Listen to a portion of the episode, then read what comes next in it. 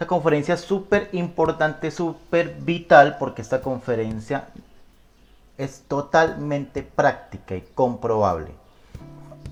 Si usted practica, se va a dar cuenta que es una realidad. Todas las teorías y cosas y conceptos que dicen de que el ego no se puede eliminar es mentira. El ego se puede eliminar.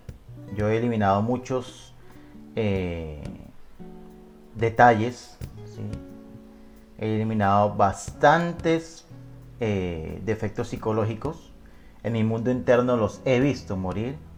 Los cambios, he visto los cambios. Han sido graduales. Mi familia se ha dado cuenta de eso. Muchas personas se han dado cuenta de eso. Y no solamente yo, sino todas las personas que están practicando este conocimiento y que están practicando la muerte. Es súper vital porque el cambio viene de adentro hacia afuera. Si yo quiero cambiar el mundo, primero debo cambiar yo. Y en estos momentos estamos en un caos, estamos prácticamente en un momento de crisis, donde es de suma importancia despertar. Necesitamos despertar conciencia y la única forma de despertar es con la muerte psicológica. ¿sí? Porque nos obliga a auto-observarnos a nuestro interior. Entonces, esta conferencia nos va a enseñar y nos va a decir qué es lo que muere y qué no muere. ¿sí? Porque hay una parte que muere y otra parte que no muere. ¿Y qué es la muerte? O sea, ¿por qué le tenemos tanto miedo a la muerte? Nos hemos dado cuenta con todo esto que está pasando que nosotros realmente somos muy frágiles, que vivimos de miedo, que no sabemos vivir la vida, que nos la pasamos todo el tiempo en el pasado o en el futuro, o que simplemente no nos interesa cambiar, nos interesa vivir por vivir. Y esto hace pues obviamente que se genere un caos porque estamos bajo unos hilos invisibles de nuestro propio mundo interior. Bien.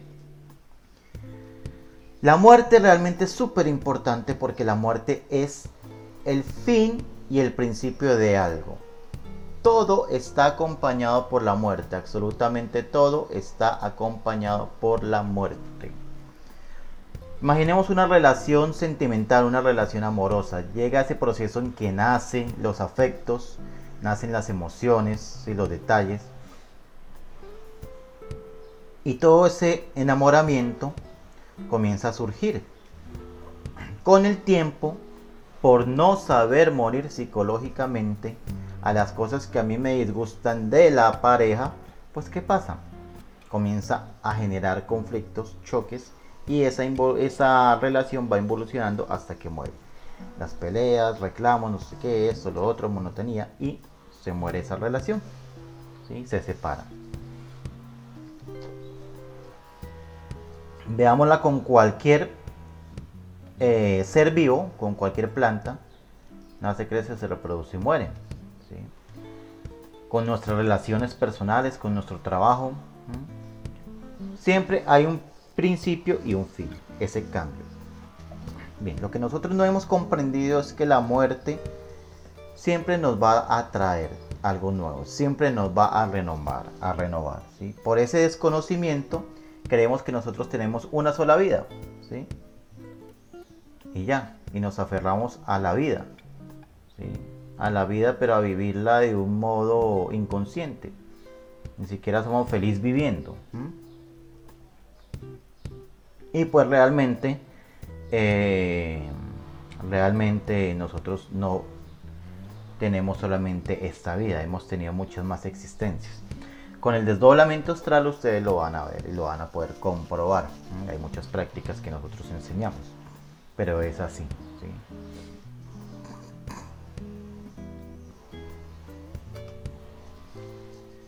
La verdadera razón de vivir es morir. Eso a todos nos llega a la hora. Es un acontecimiento que siempre va a estar ahí presente. Pero importantísimo, si le vemos en el plano esotérico, la razón de vivir es morir. O sea, si yo comienzo a practicar la muerte psicológica, voy a poder nacer en espíritu y derrotar a la muerte. ¿Sí? Es así. Eh, se van a decir, no, eso es imposible. Bueno, el Maestro Jesús derrotó la muerte, se llevó su cuerpo físico. San Germán también. San Germán estuvo en España. Hay unos documentales donde él enseña cómo volver el plomo oro. Eso de volver el plomo oro es una enseñanza esotérica, o sea, de coger el mercurio y volver el mercurio, la energía, volverla oro, ¿sí? en nuestro interior, o sea, volver la luz. Pero él también quiso mostrarlo de forma física. Y habían varios científicos y les demostró cómo él podía convertir fragmentos de mercurio en oro. La gente quedó sorprendida. Incluso habían escépticos que no creían y se les mostró delante de sus ojos. Pero lo que más hacía énfasis era que debía haber un cambio dentro de la persona para poder hacer eso, para poder convertir el mercurio en oro. Entonces, si nosotros practicamos la muerte psicológica, vamos a poder nacer por segunda vez, nacer en espíritu y derrotar a la muerte. Mientras tanto, estamos atados a esa cadena de nacer, crecer, reproducirse y morir.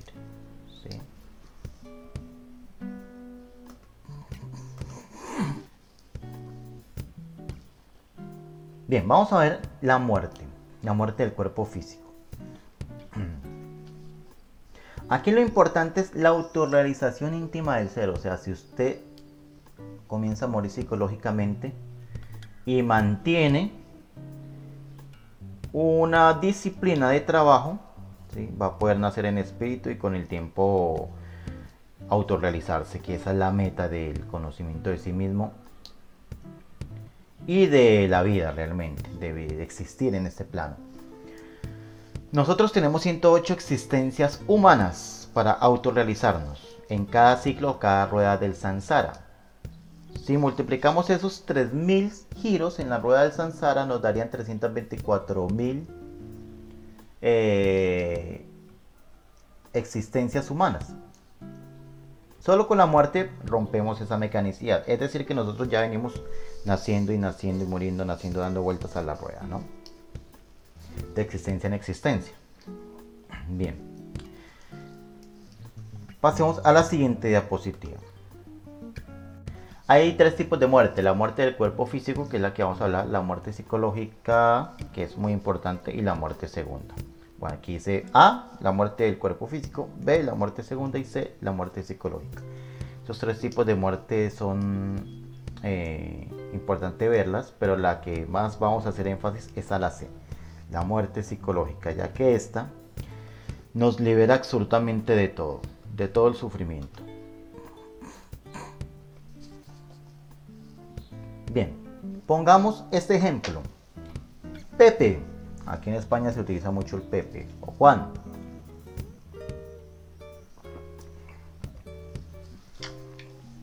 Se me seca mucho la garganta. Bien. Juan tiene un accidente. Y Juan es arrollado por un coche o atropellado por un carro. Bien. En el impacto, Juan cae y se desprende su cuerpo astral del cuerpo físico. Y comienza un periodo de catalexia que dura 72 horas. Pero, o, ojo, como dice Luis Carlos, pero em, en, esa, en ese plano, en esa quinta dimensión, el tiempo no existe. O sea que esas 72 horas pueden parecer meses, días o años. Pero realmente aquí en el mundo físico son 72 horas, pero allá en el plano astral, en ese plano la persona que se hace consciente cuando le sucede el accidente, pues ve todo con mucha claridad, mucho detenimiento y de forma consciente. Bien, sale de su cuerpo físico, ve el coche que lo arrolló, ve su cuerpo tirado, ve la gente gritando, ve todo el proceso que ha pasado. Y comienza inmediatamente a ver su vida desde que nace hasta el momento que lo atropelló el coche. O sea, va a ver toda su vida como una película en ese momento. Todos los recuerdos, todas las cosas que hizo, las cosas que no hizo o que dejó de hacer. todas las cosas buenas que le hizo a los demás y las cosas malas y las cosas que hizo y que nadie lo vio. O sea, él va a ser su propio juez. Ese va a ser el primer juicio. ¿Sí? El, juicio más certero es contra uno mismo, cuando uno ve sus propios errores como una película. Entonces ahí va a estar totalmente consciente de todo ese proceso.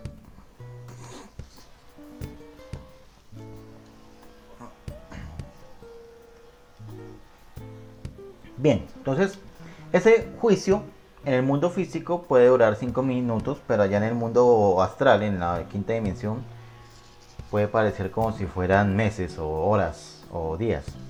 Y va a ver con detenimiento todas las cosas que hizo.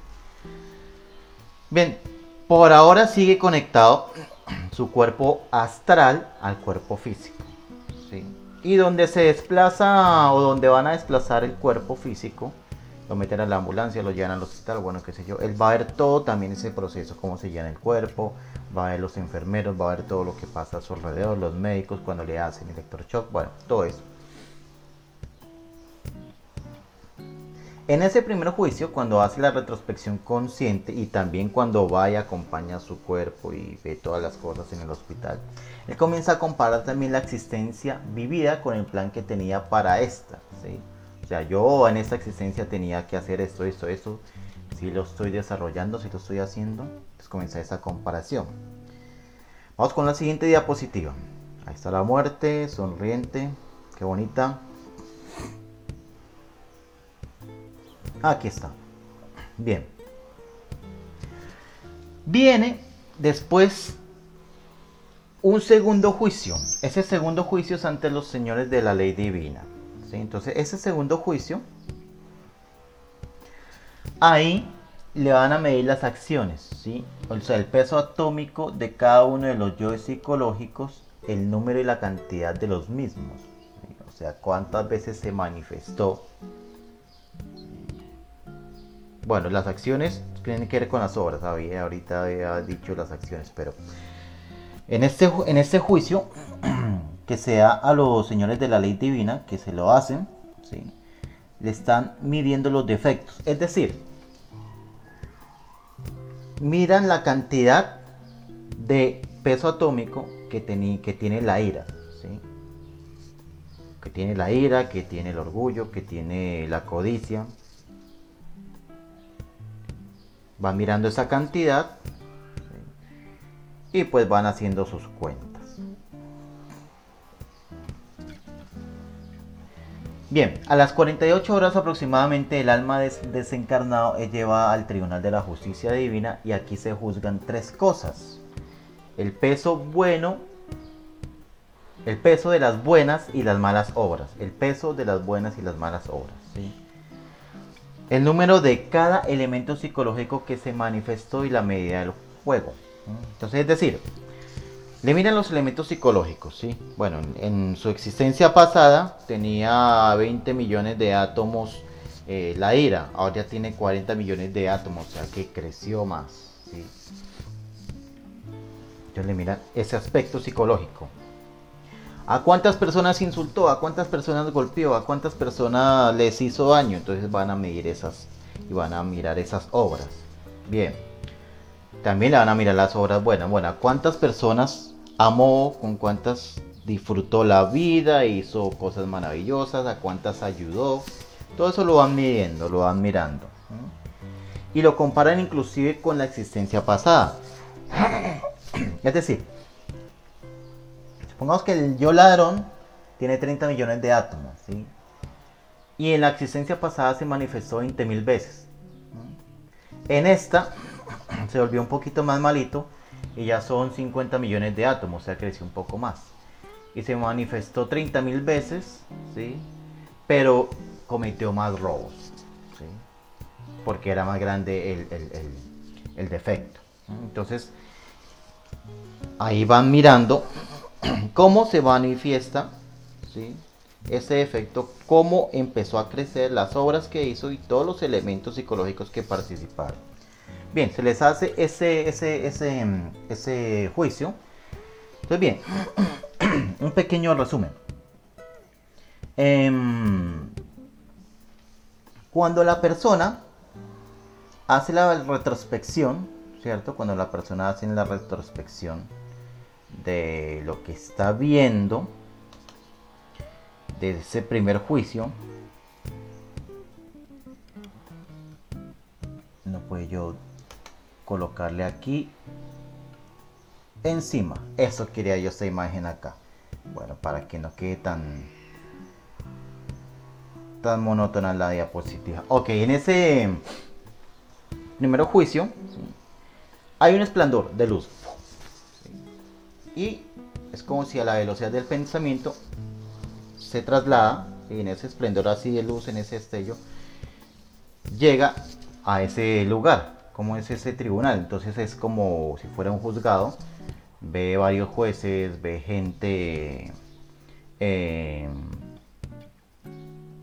con, con un rostro amable, ¿sí? pero se les ve obviamente el rigor, ¿no?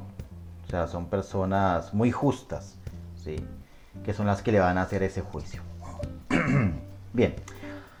Eh, hay personas que pueden ver a Nubis, ven a tal cual como está en la fotografía, o simplemente ven jueces. ¿sí? O bueno, en cada persona varía, pero el proceso es el mismo. Se le van a juzgar sus acciones, su número de, de obras buenas y malas, cuántas veces se manifestó y la medida del fuego, ¿qué es la medida del fuego? Si trabajó en el suprasexo o no trabajó en el suprasexo. Si trabajó en el suprasexo, pues obviamente tiene derecho a una nueva existencia. Ya que lo más importante es el trabajo en el sexo, subir, transmutar la energía. Pero si no tiene fuego, pues obviamente... Eh, perdón, aquí comete un pequeño error perdón, aquí comete un pequeño error. Si tiene fuego, ¿sí? obviamente tiene derecho a una, a una siguiente existencia si ha terminado su ciclo de 108. O sea, el ciclo máximo son 108 existencias. ¿sí? Terminó sus 108 existencias, pero tuvo fuego, entonces le dan una 109. Y antes de eso va a ir a lo que se le denomina una dimensión superior donde va a recibir instrucciones que le pueden llamar como el cielo, vacaciones en el cielo. ¿sí? Allí va a recibir instrucciones de su ser, de su madre divina, para que en la próxima existencia pues pueda eh, terminar ese trabajo que está haciendo. Pero si la persona no trabajó en el fuego y terminó el ciclo de 108 existencias, pues obviamente va a la involución. Ahora, ¿y qué pasa si la persona va en la 106, 107? Independientemente si trabajó o no trabajó, por ley tiene derecho a la 107 si va en la 106. Y así sucesivamente. Si va en la 107, pues tiene derecho a la 108. El límite es 108, ¿no? Bien. Al realizar la suma de resta y resta de quebrados han de determinar varias cosas. El karma y el diseño electropsíquico de la nueva personalidad. Es decir, que todo lo bueno que hizo en la siguiente existencia le será obviamente retribuido. Así que las acciones malas.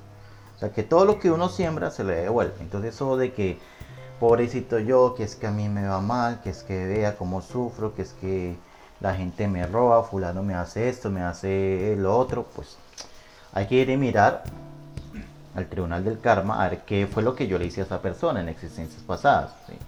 Puede ser que yo la golpeé, la herí, la robé, le hice cosas y en esta viene pues a, a cobrarme. Es una ley.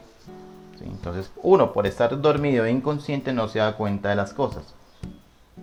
Pero la misma emoción se lo dice a uno. Vea, ustedes encuentran una persona por la calle que no conocen. ¿sí? y de pronto como que surge una, una emoción, una química pero negativa, ¿no? De rechazo.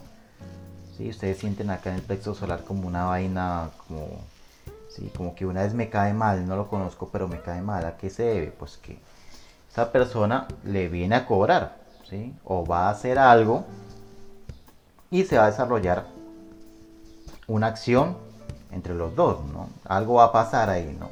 Lo mismo con el enamoramiento. Veo a esa chica y preciso me mueve la emoción, me siento enamorado y la primera vez que la veo y como que hablamos y sentimos que ya hubiéramos estado en otras existencias, como si ya hubiéramos venido hablando, ¿no? Entonces, pues ahí uno se da cuenta que la misma emoción le va diciendo a uno, ¿sí? la misma intuición le va diciendo a uno como que había algo, como que hay algo más. Entonces, pues nosotros ya venimos relacionándonos con esas personas que hacen parte de nuestra existencia de existencias atrás. Bien. Entonces, ahí es donde viene la nueva existencia de la suma y resta de los quebrados y de las acciones buenas y malas. Ahí eso se lo acumulan y se lo mandan a la siguiente existencia. Continuamos con la siguiente diapositiva.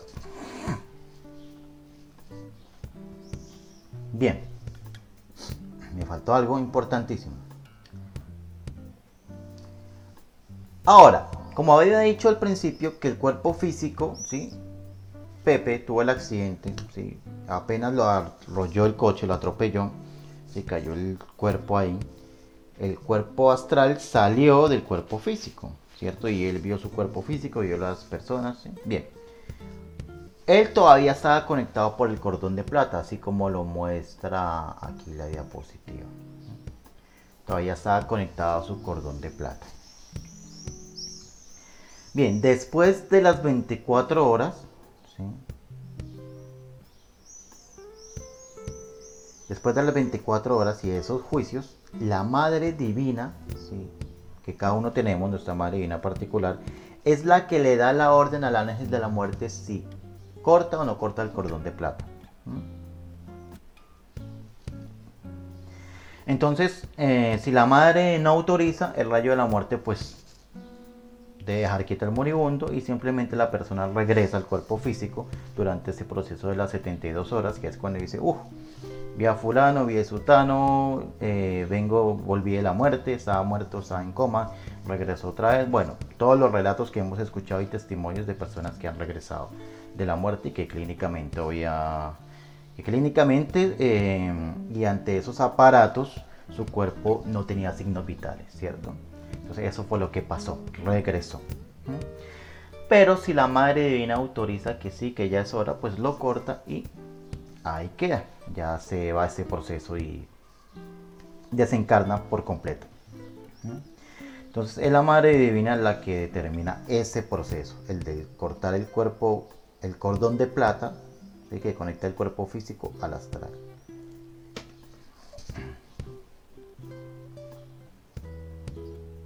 Bueno, aquí como había hablado, se habla entre tres alternativas. Si se terminó sus 108 existencias, como decíamos, pues va al abismo, o sea, va a la muerte segunda. Pero si la persona trabajó en el fuego sagrado, pues tiene derecho a una nueva existencia. Si no ha terminado el ciclo de las 108 existencias, pues continúa hasta que se le cumpla ese laxo, ese margen. La muerte segunda simplemente es un proceso de purificación, donde la esencia va a ir a purificarse y va a durar un proceso muy largo. Millones y millones, mm, no sé, bueno, no, no, no podría decir cuánto porque es algo bastante largo y complejo, pero bueno, eso también se puede averiguar. Ustedes hacen desdoblamiento astral, les pido a usted que les muestre cómo es el abismo, que les muestre qué es la muerte segunda, cómo es eso, si eso que existe. Pero la práctica hay que hacerla, hay que hacerla, eso es importante. Entonces, la esencia pasa por cada uno de los nueve círculos dantescos donde va poco a poco bajando con una especie de embudo y se va desintegrando hasta que queda totalmente pura. Una vez queda pura, ¿sí? queda el 3%, es vuelto a conectar al reino mineral donde arranca la rueda del Sansara. Y otro giro más en la rueda del Sansara hasta que termine y llegue otra vez al mismo punto. Entonces, la idea es romper con esa mecanicidad y con esa rueda del samsara, que se hace con la revolución de la conciencia. Bueno, entonces, ¿qué muere? Obviamente ya vamos a ver ahorita ese proceso, qué es lo que muere y qué es lo que no muere. Pero ya nos dimos cuenta que el ego muere en la segunda muerte, en la muerte segunda, y el cuerpo físico muere. Pero vamos a ver otros, eh, otros aspectos también importantes, que no lo tengo yo en este orden, como están las diapositivas. Bien, aquí esto es súper importante porque este, esta muerte psicológica, que ustedes la pueden buscar también si quieren, no en Google, no es necesario, muerte mística. Bueno, esta muerte psicológica es la que nos va a liberar de la esclavitud, del sufrimiento, de las formas equivocadas de ser de cada uno de nosotros. De ese parloteo insensante de la mente. Porque la mente todo el tiempo está bla bla bla bla bla. bla, Recuerdo charlas, canciones. Se vuelve agotador, ¿no? Inclusive hay cosas que uno está haciendo y lo extrae a uno, lo extrae a uno un pensamiento, una charla, una emoción, un recuerdo. Y se vuelve uno mecánico haciendo eso.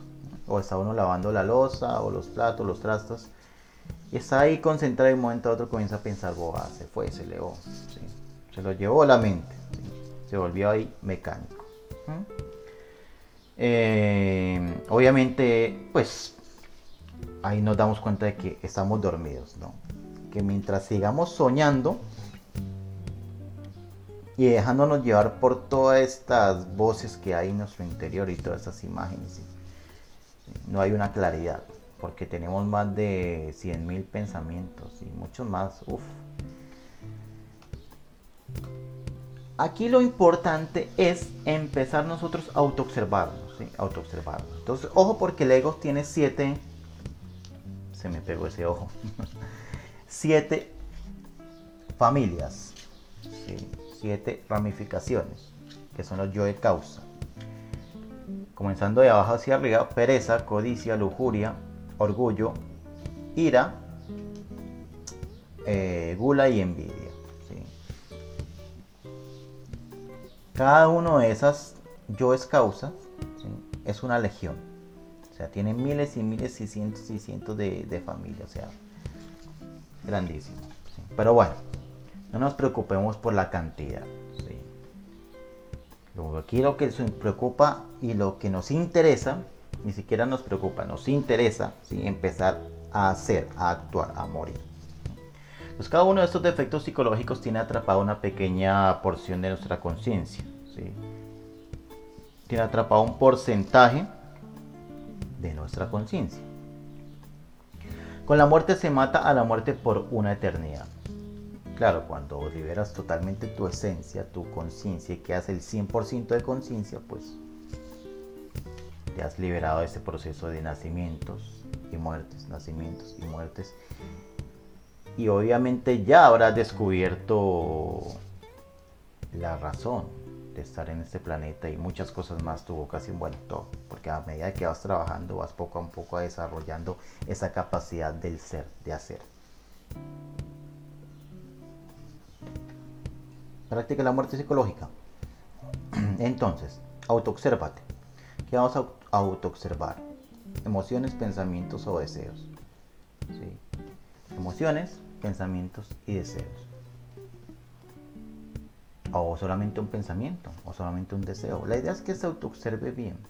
Por ejemplo, si hay una preocupación. ¿Qué pasa con esa preocupación? O sea, ¿por qué me preocupo? ¿A dónde me lleva? ¿Qué saco con preocuparme? Bueno, antes de empezar a comprenderlo, lo enjuicio. Estoy preocupado. Entonces, en juicio, este yo de la preocupación lo acuso. Debe morir porque me está gastando energía, porque me tiene bloqueado, porque me tiene estresado porque me tiene totalmente la mente nublada y pues no veo una solución consciente. Entonces le pido a mi Madre Divina interior, Madre Divina, mentalmente lo pueden hacer, Madre Divina, elimíname este yo de la preocupación. Madre Divina, elimíname este yo de la preocupación. Y si sigue el pensamiento mecánico, también Madre Divina, elimíname este pensado Madre Divina, elimíname este yo que se anticipa. Madre Divina, elimíname este negativismo, porque ahí también está acompañado el, negativismo. ¿Y qué tal que no? ¿Y qué tal que sí? Entonces empezar esa guerra contra toda esa cantidad de efectos que se quieren apoderar de mí y que quieren consumir toda mi energía. Madre divina, elimíname este pensador, elimíname este yo que me tiene preocupado, este yo que me tiene estresado, dele y dele hasta que deje de sentir eso. O se pone usted a comprenderlos, a reflexionar, bueno, ¿a dónde me lleva todo esto? ¿Qué saco yo con esto? Si una vez ya usted los comprenda, pues se los elimina. A mí me pasó algo muy particular. Iba en un bus y estaba desesperado, estaba ansioso, estaba desesperado, no sabía yo qué hacer, miraba para un lado y para otro ah, y ese fastidio y esa vaina. Era un viaje como de hora y media. Realmente he hecho viajes mucho más largos, sí. Pero estaba totalmente ansioso, sí, estresado y, y miraba para un lado, otro, para otro y no sabía qué hacer, me quería bajar. ¿Qué me puse a hacer? Me puse a autoobservarlo y a pedir muerte. Madre mía, elimíname este yo, madre mía, elimíname. No sabía ni qué yo era, ni le tenía nombre. Madre mía, elimíname este yo, elimíname esta ansiedad, elimíname este yo y dele, y dele. Y pida, y pida, y pida, madre mía, elimíname esto mentalmente y dele. Hice aproximadamente, yo creo que más de mil peticiones. Más o menos aproximadamente. Como a los 10, 15 minutos, o un poquito más, 20 minutos, ya quedé totalmente calmado, quedé relajado. Bien, al rato me llegó la comprensión y lo que tenía era afán. Tenía afán, lo que quería era llegar rápido y el afán de que de la pereza. O sea, lo que tenía era mala voluntad, pereza y afán. O sea, quería llegar rápido a ese lugar para recoger a, a mi hijo, llevármelo, bueno, en fin. Pero tenía mala voluntad porque me había levantado muy temprano, bueno, en fin una serie de, cosas ahí. Entonces me di cuenta pues que esa pereza, esa mala voluntad me tenía así. Entonces, aquí voy con este ejemplo? En que, por ejemplo, si usted está hablando con una persona y comienza a sentir ira, y en ese momento usted no puede ponerse a comprender la situación y siente ira y hay un yo que le dice insúltelo un yo que le dice pégale, inmediatamente comienza a pedir muerte. Madre mía, elimíname esta ira, elimíname estas ganas de golpearlo. Madre mía, elimíname estas ganas de insultarlo. Pida muerte, pida muerte mentalmente. Ya después, y aléjese de la cena.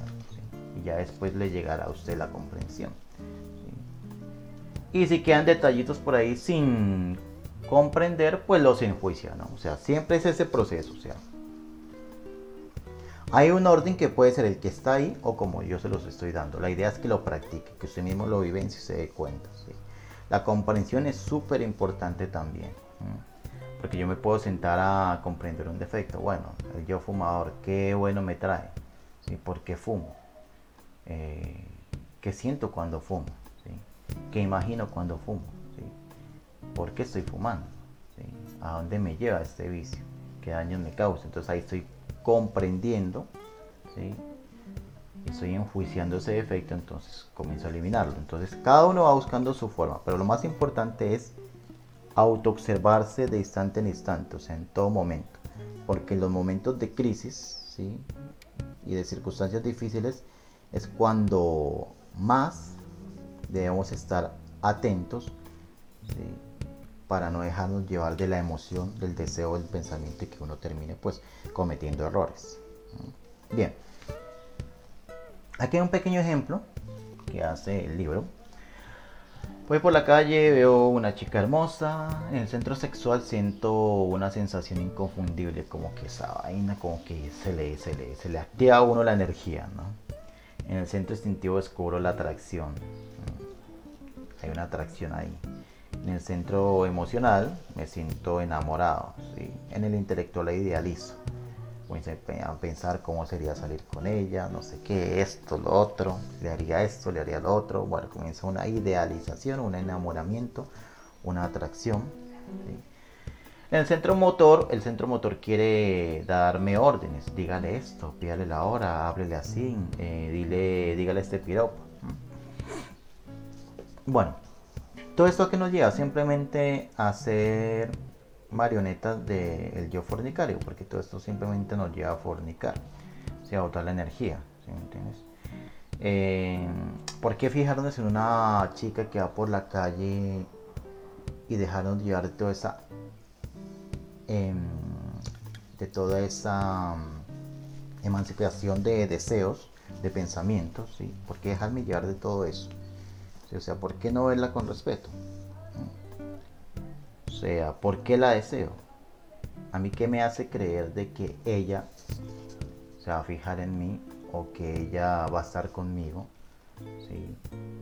Además, es un adulterio porque a mí que me, a mí que me asegura que ella esté soltera o que, ¿sí?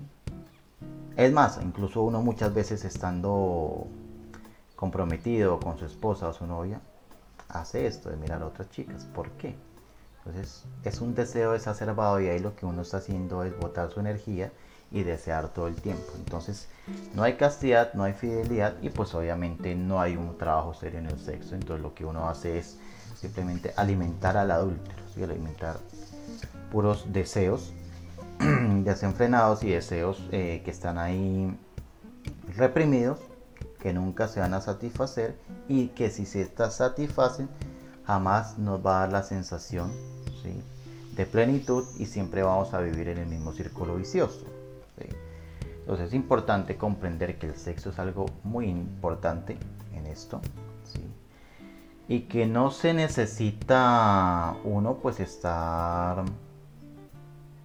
idealizando y mucho menos estar en este plan de alimentar a lujuria. Ya son procesos que el ser se encarga de mostrarle a uno quién es la pareja eh, y de que las situaciones se den para que uno esté con ella. Pero esto lo único que lleva es a que uno simplemente sea una marioneta más. Porque realmente lo único que se busca es el placer, el momento, el instante. Entonces si me dejo llevar de todo eso, puedo terminar en un compromiso que pueda inclusive hasta estar votando ese compromiso a los seis meses o al año. Entonces me voy a vivir con ella, ya después me parece harta, aburrida, me parece cansona, no era como lo pensé la primera vez, bueno, en fin siempre va a llegar una persona mejor, entonces siempre voy a estar deseando otra. Entonces no hay una fidelidad. Entonces es importante comprenderlo para que veamos el porqué de ese ejemplo aparece ahí, ¿no? En esta diapositiva. Entonces es autoobservarse, ¿no? Es autoobservarse para uno ir descubriendo lo justo, lo útil y lo verdadero. Recto pensar, recto hablar, recto sentir y recto obrar. Es importante la rectitud en el camino de la iniciación. No es sentirnos buenos, es sacarle la sabiduría a las acciones buenas y malas y obrar impecablemente. Resumen, ¿qué es lo que muere? Bueno, pues lo que muere es el cuerpo físico y el cuerpo vital. Ese fantasma que usted ve en el cementerio o que ve en la casa, o bueno, ese fantasmita que uno dice, ah, vi la figura del desencarnado, o que se me apareció fulanito, el fantasma. Bueno, ese fantasma es la personalidad. Es una energía, ¿sí? Ahorita no recuerdo la naturaleza de esa energía. Bueno, esa es la personalidad, ¿sí? Ese espectro. Esa personalidad muere. ¿Y la personalidad que son? Las apariencias. Que nosotros la creamos de los 0 a los 7 años. Esa personalidad es la que permite que se manifieste el ego y que no como esa, esa antesala, ¿no? Bien. Entonces muere el cuerpo físico, muere el ego, muere la personalidad. Lo que no muere es la esencia. La esencia siempre es inmortal, es eterna, es para siempre. Es lo que es y lo que será. La esencia, la conciencia, es lo único real y verdadero en nosotros. Jamás muere. Algo importante, se me olvidaba comentarles que la conciencia o el ser tiene formas de manifestarse, ¿no? De manifestarse. Por ejemplo, ustedes han sentido el cargo de conciencia, esa es una forma de manifestarse. Han sentido la satisfacción del corazón, la satisfacción de obra, que es esa alegría que uno siente cuando ha hecho algo desinteresado por los demás, cuando ha hecho algo con amor. Entonces, a esa conciencia, a esa madre divina interior, usted pídale, pídale, madre divina, elimíneme este defecto. Comience con lo que usted vaya viendo, que poco a poco la autoobservación se va a ir agudizando y se va a ir cada vez ampliando más. Bien, entonces, todo, a mayor cantidad de defectos eliminados, mayor cantidad de conciencia. Entonces, todos los defectos se pueden eliminar. El que diga que no es un mentiroso. Todos los defectos se pueden eliminar. Entonces, es cuestión de hacer y dejar de ser lo que se era, ¿no? Es eso. Bien, se nace para morir y se muere para nacer. Como decía al principio, si usted muere psicológicamente, nace espiritualmente. Si no, pues seguirá en la misma rueda, el mismo círculo vicioso y pues cada vez habrá más sufrimiento. Porque cada vez va a llegar uno a épocas más pesadas. Si nosotros nos hubiéramos realizado, autorrealizado, hubiéramos hecho esto dos o tres existencias atrás, pues teníamos un poco de mejores condiciones. Ahorita son un poco más desfavorables. Aunque se puede sacar más sabiduría así, pero bueno. Entonces lo importante es hacer, no dejar de hacer y no dejar para la siguiente. Uno debe autorrealizarse en una sola existencia. Se nace para morir y se muere para nacer. Así es. Entonces, esa es la conferencia, espero que les haya gustado. Me dejan sus inquietudes, comentarios, preguntas ahí en la cajita de comentarios, ahí en el canal. Y también ahí en la página encontrarán mi número. Ahí está mi número de WhatsApp. Pues me escriben cualquier cosa, cualquier pregunta. Nos vemos el martes con la conferencia número 3, desdoblamiento astral. Muchas gracias y nos vemos hasta la próxima. Gracias, gracias. Adiós, adiós.